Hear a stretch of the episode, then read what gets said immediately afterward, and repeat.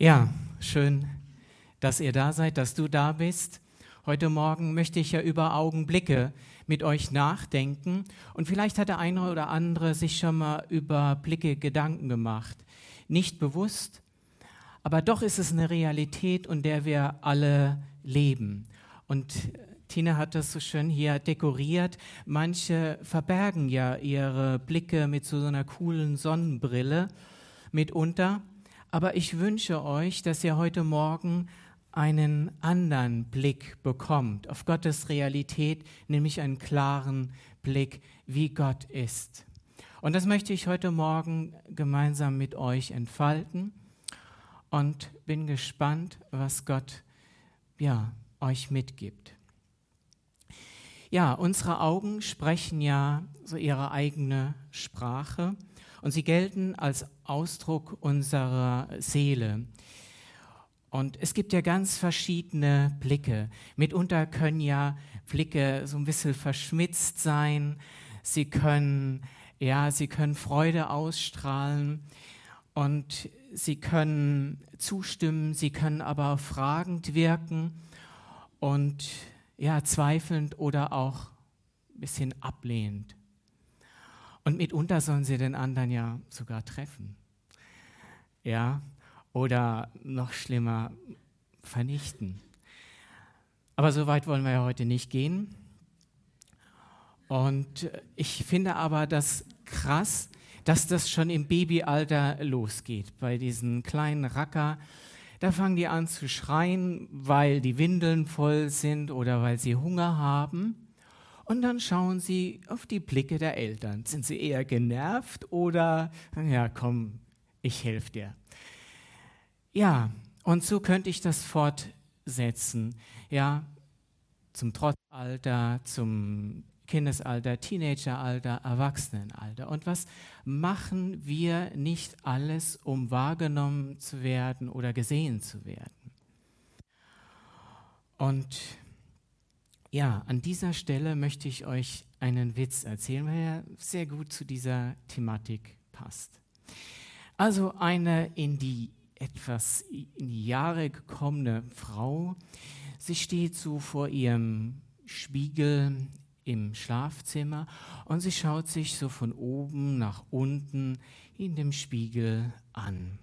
Und ihr Mann liegt schon im Bett und er würde gerne schlafen.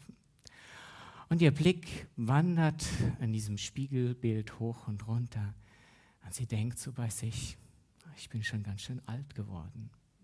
Dann sagt sie laut und hörbar für ihren Mann, meine Haut, die ist ja schon ziemlich faltig. Und meine Haare, die sind so grau. Und mein Hintern, der ist so dick. Schatz, jetzt sag doch mal endlich was Positives, damit ich mich ein wenig besser fühle.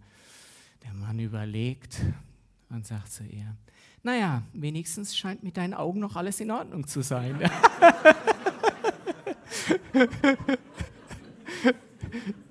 ich fand den gut. Aber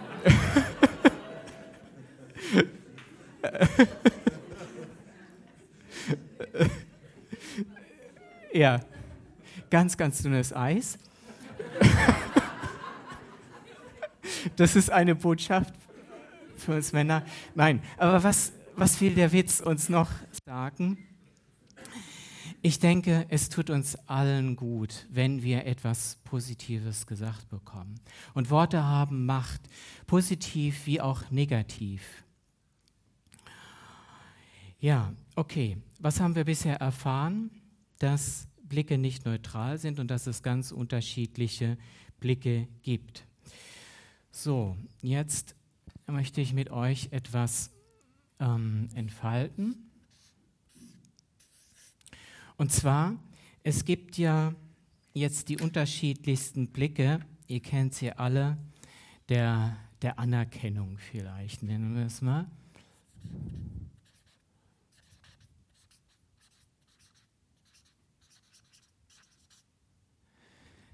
Anerkennung oder ähm, der Beachtung auch wow, das haben wir mega was geleistet, ja, tolle Sache, cool.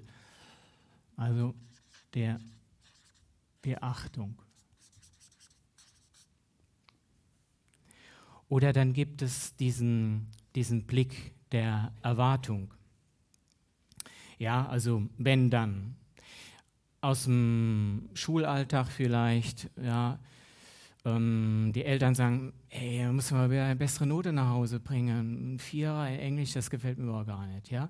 Also streng dich mehr an. Oder aus dem beruflichen Umfeld, der Vorgesetzte gibt dir eine Aufgabe und sagt, okay, dieses Arbeitspaket stelle ich mir vor, dass es bis dann und dann erledigt ist. Das ist also so ein Blick der Erwartung.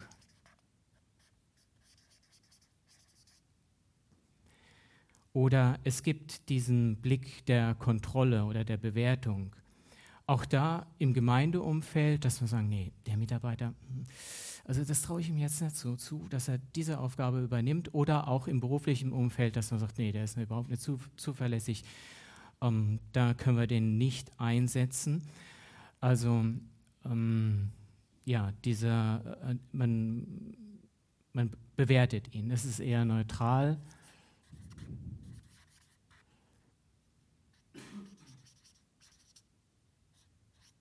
So, der Bewertung. Oder ihr kennt es auch alle aus, aus dem, ja, mitunter, das sind die weniger angenehmen Momente der Beschämung. Du machst was und alle lachen drüber und du fühlst dich einfach doof dabei und äh, man wird belächelt oder beschämt. Beschämung. Und all diese Blicke, diese sind manchmal auf uns gerichtet.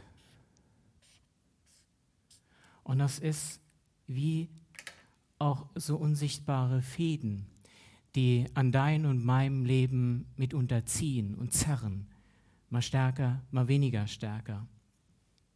Und viele Menschen können diese Erwartung der anderen förmlich spüren und das Gefühl von Blicken beobachtet zu werden, bewertet zu werden.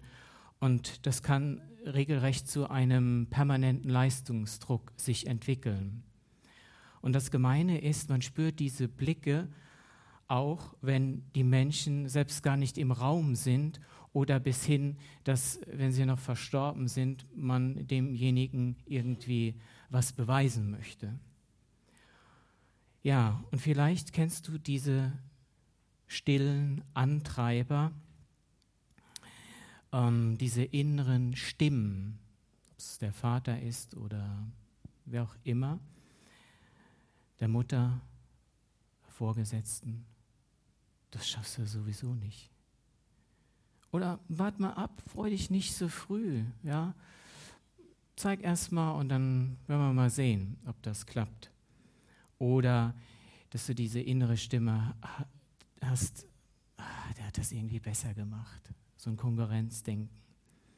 Oder diese inneren Beschämer, Mann, du willst das schaffen, guck dich doch mal an. Was hast du denn schon drauf? Oder was hast du schon zu sagen? Halt besser den Mund. Ja, ich denke, ihr, ihr findet euch wieder in diesen Schilderungen, aber schauen wir doch mal in die Bibel rein und setzen unsere Überlegungen mit Adam und Eva fort. Und dort lesen wir, dass das Problem mit den Blicken ziemlich exakt in dem Moment begann, als ihre Beziehung mit Gott in die Brüche gegangen ist. Also den beiden gingen ja die Augen auf und sie erkannten, dass sie nackt waren. Das ist schon eine eigenartige Vorstellung, dass Adam und Eva das vorher gar nicht bemerkt haben sollten, dass sie überhaupt keine Kleider anhatten.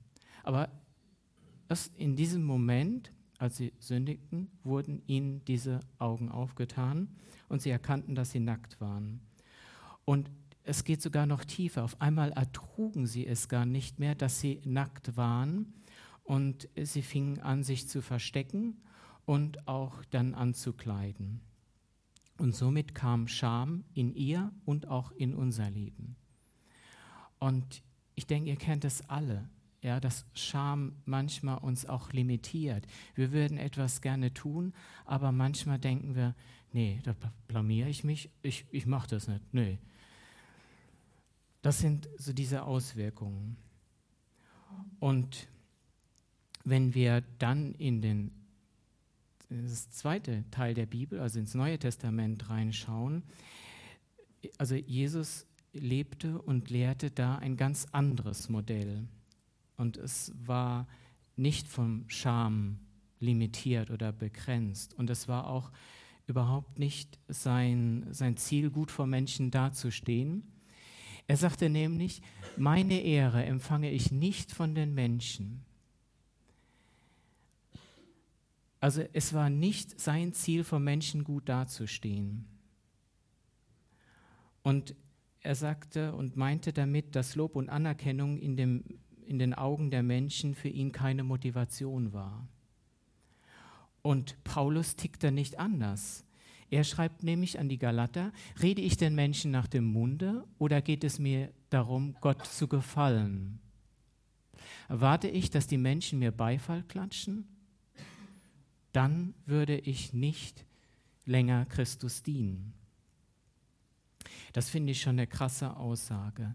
Und ich frage mich auch manchmal, okay, um was geht es mir? Geht es mir darum, dass, dass ich gut dastehe oder dass Gott dabei groß rauskommt? Das ist, ich denke ich, eine gute Frage, die wir uns immer wieder stellen können, wenn wir etwas machen. Wollen wir groß dabei rauskommen oder soll Gott groß rauskommen? Das ist was ganz anderes. Und Jesus hat ein, ein ein anderes Modell vorgelebt und das finde ich total schön. Das möchte ich euch heute Morgen auch näher bringen. Jesus hat diese Frage, für wen er lebt, ganz am Anfang seines Lebens schon gelöst. Und das Lebensmodell von Jesus war, dass er einzig und allein und nur unter dem Blick des, seines Vaters leben wollte. Und das sieht so aus.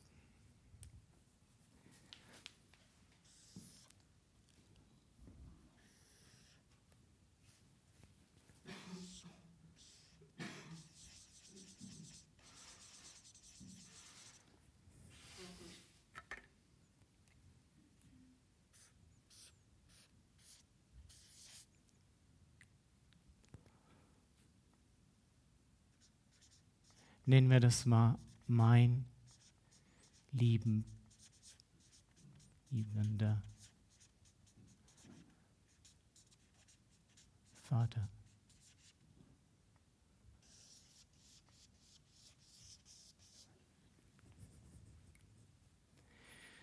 Das ist das Modell, das Jesus uns vorgestellt hat.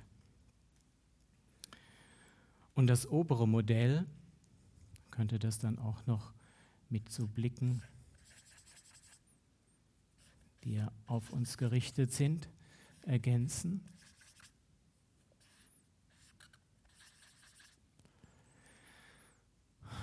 Das kannst du mit Menschenfurcht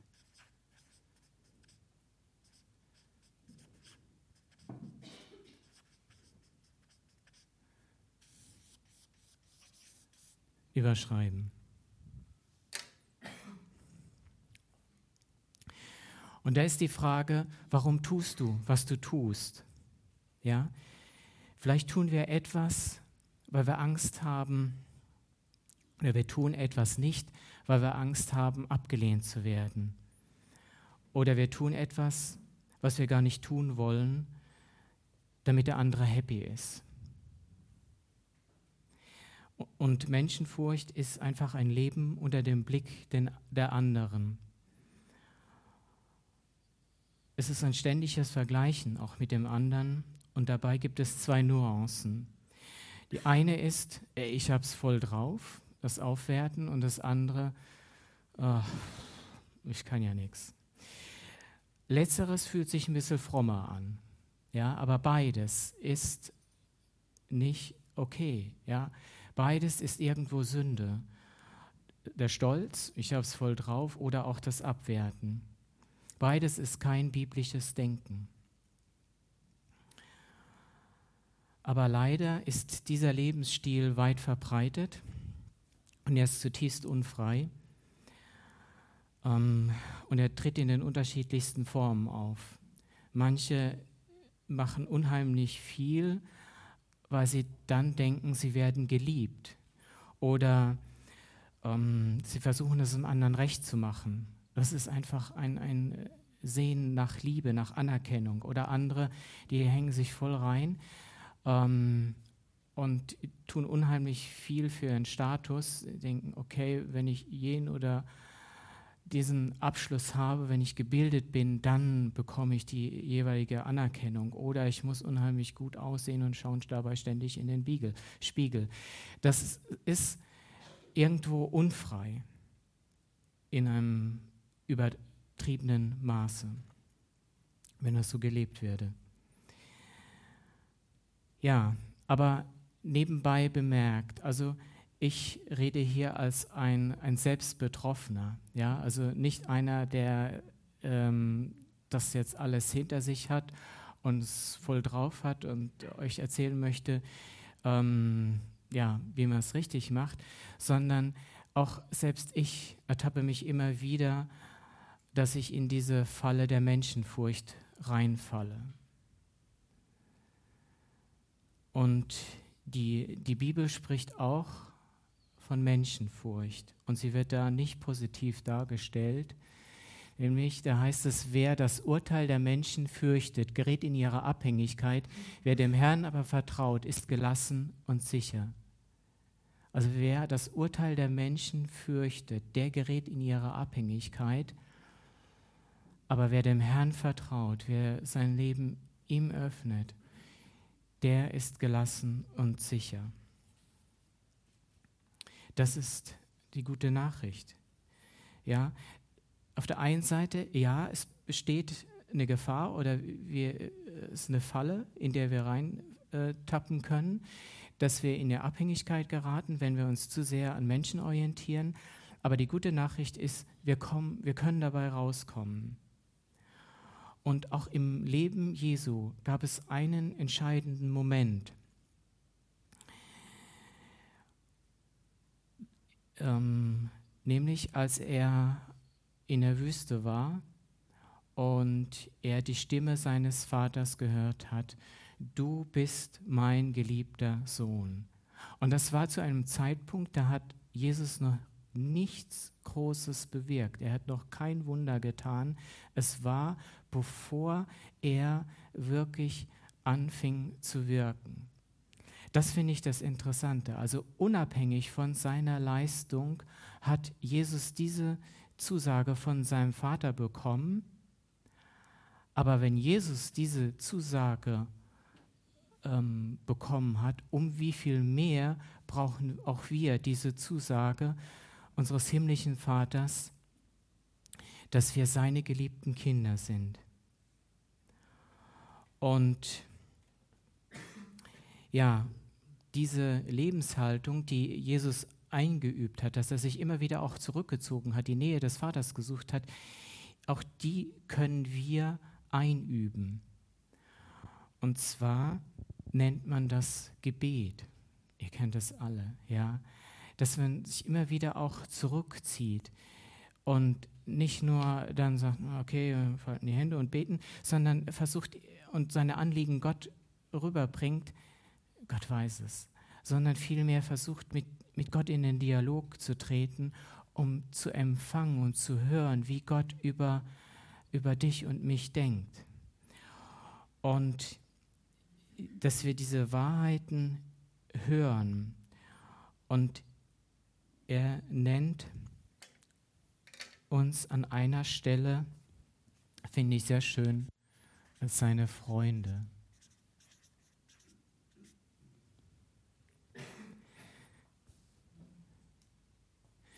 Ich nenne euch nicht mehr Diener, denn einem Diener sagt der Herr nicht, was er vorhat.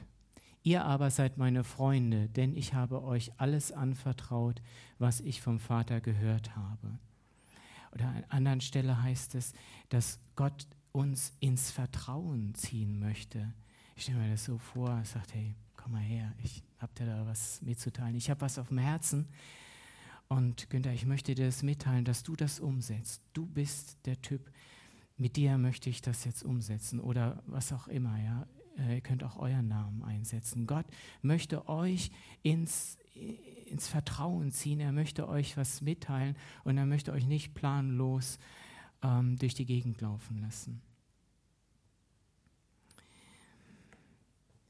Ja, ich glaube, es gibt einen engen Zusammenhang auch, unter welchem Lebensstil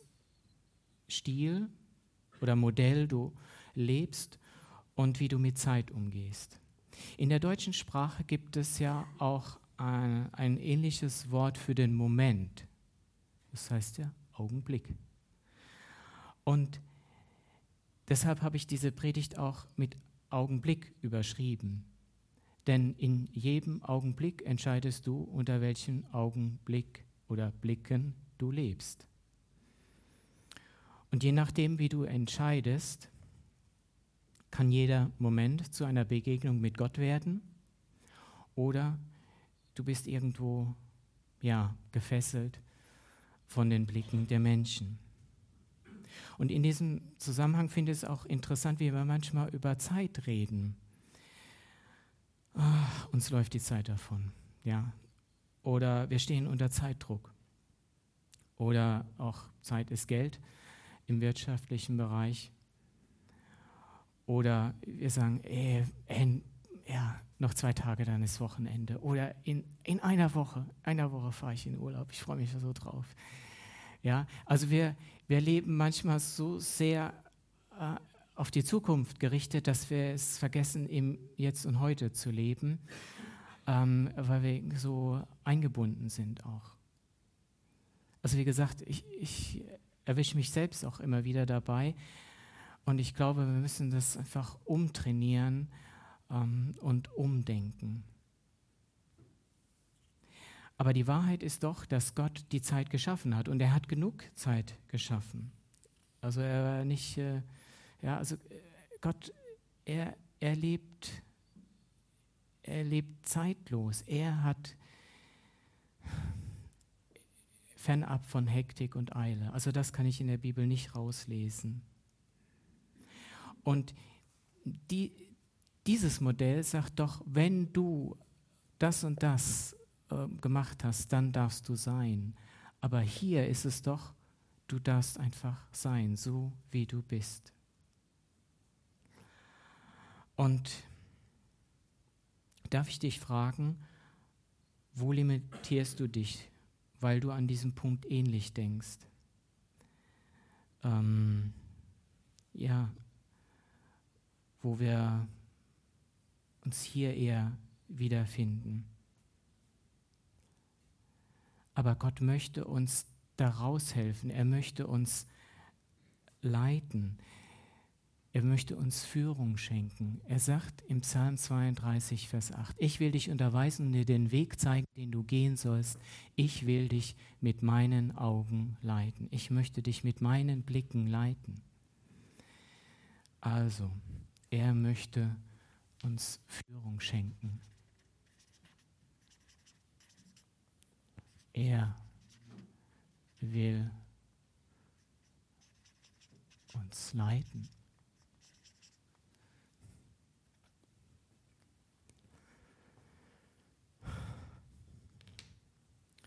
Und das ist ein Versprechen, das er uns gibt.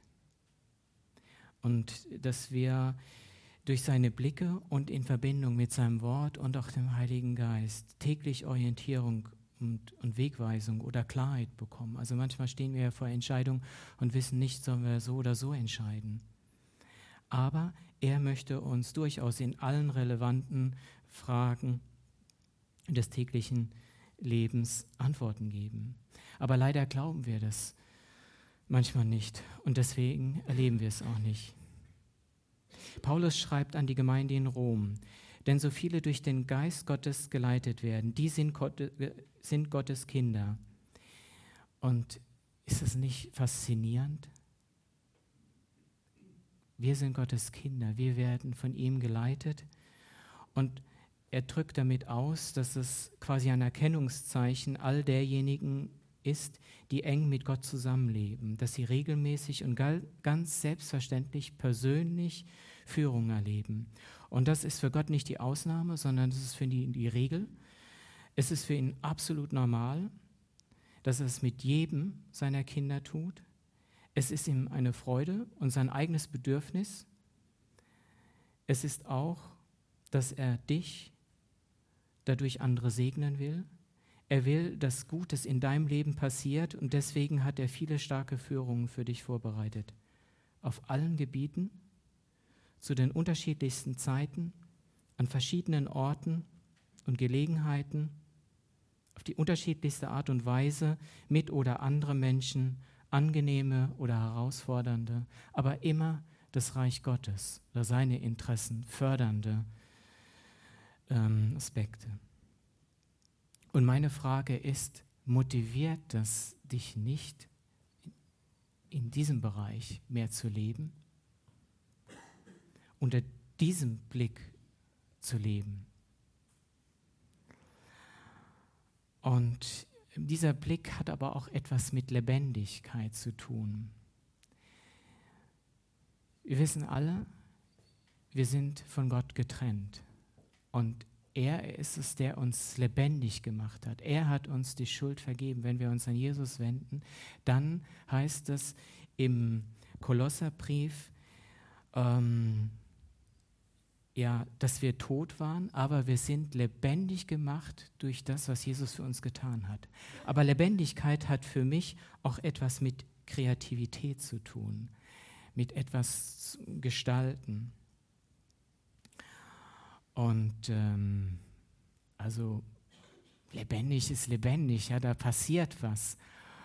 Aber ich finde, in der heutigen Zeit findet ein, ein ungemeiner Kampf auch um die Augen statt. Und vor allem die Werbung arbeitet sehr stark damit. Aber ich schreibe erst nochmal den Begriff auf. Ähm, Gott schenkt uns Lebendigkeit.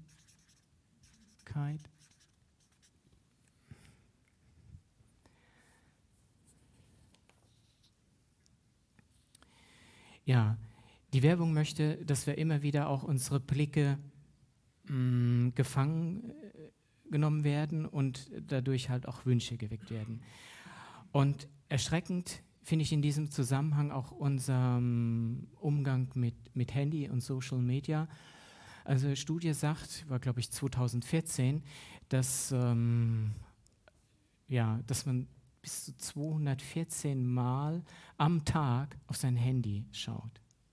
Das finde ich krass. Prüft euch selbst, wie oft ihr drauf schaut, aber ähm, ich glaube, der eine oder andere ist da gar nicht so weit von entfernt. Das ist einfach die Zeit, in der wir leben. Und ähm, was will ich damit sagen? Wir werden teilweise zugemüllt mit Informationen, wo wir uns nur schwer gegen schützen können. Und vielleicht ist ist, ja, sind wir gar nicht mehr so aufnahmebereit. In dem Zusammenhang finde ich es auch interessant, ob die Zahlen jetzt so stimmen, sei mal dahingestellt. Aber wir denken ja eine Vielzahl von Gedanken den Tag über. Und man sagt, 72 Prozent der Gedanken sind unbedeutend, 25, sind, 25 Prozent sind eher destruktive Gedanken und 3 Prozent sind positive Gedanken. Ich glaube, tendenziell ist da was dran. Und was, was mir dabei kam, ist, dass ähm, wenn wir nur 3 Prozent der Gedanken positiv sind, und ich glaube, auf diesem Kanal, da spricht Gott zu uns, dann heißt es für mich, okay, dass ich irgendwie das vielleicht auch trainieren sollte, dass ich wachsam bin für diese positiven Gedanken, die ich dann mal, wenn ich sie dann habe, denke. Ja? Und ähm, ihr, ihr, fragt euch, wie, wie könnte das aussehen? Ich glaube, ich habe es schon mal erwähnt. Also für mich sind das manchmal solche Blitzgedanken, die mir in den Sinn schießen oder dir kommt da was, ähm, ja, Beispiel, ich war am Donnerstagabend im Fitnessstudio, machte so einen Kurs Rückenfit. Und da war ein Mann, den, den habe ich noch nie gesehen im Kurs. Und ich hatte den Eindruck, ich soll ihn ansprechen. Ich hatte keine Lust. Oder ich habe mich auch gedacht, ey, oh, wenn der jetzt irgendwie mit mich jetzt irgendwie ablehnt. Also ich hatte auch Scham, ja. Ich, ich wollte irgendwie, oh, ich wollte einfach nicht. Und im Nachhinein habe ich gedacht, das ist schade. Ich habe mich vielleicht auch um was beraubt. Und ich hatte den Eindruck im Nachhinein, ja, Gott wollte mich gebrauchen, um einfach mit dem Mann mal kurz Hallo zu sagen, Smalltalk. Ähm, ja, also sowas ist echt ein Blitzgedanke den Gott euch eingibt und ähm, eine kleine oder eine größere Aufgabe sein kann in eurem Alltag. Ja, die Frage ist, wie gehen wir damit um? Und ein letzter Punkt, den ich auch sehr schön finde, ist, ähm, was unter dem Blick des Vaters geschieht, ist neue Kraft, Energie,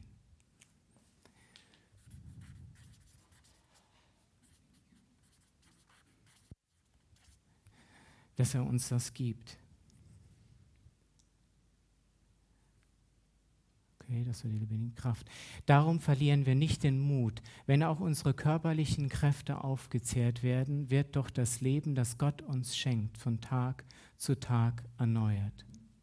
Und deshalb lassen wir uns nicht von dem, was uns zurzeit so sichtbar bedrängt, nicht ablenken, sondern wir richten unseren Blick auf das, was jetzt noch unsichtbar ist denn das Sichtbare vergeht, aber das Unsichtbare bleibt ewig.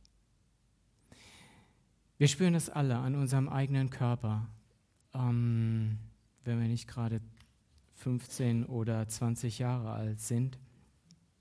Wir werden älter, ähm, wir werden dicker, wir werden grauer, ähm, aber ja,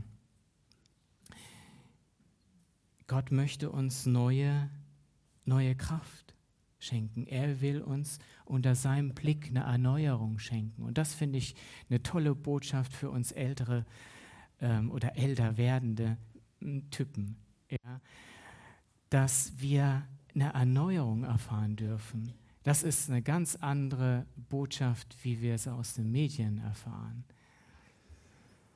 Und das heißt doch, wenn wir Gott anblicken, wenn wir auf ihn schauen, auf das Unsichtbare, was uns erwartet, eine, eine ewige Zukunft, eine ewige Gemeinschaft mit Gott, dann werden wir erneuert, auch wenn unser äußerlicher ähm, Body, Körper nicht mehr so toll aussieht.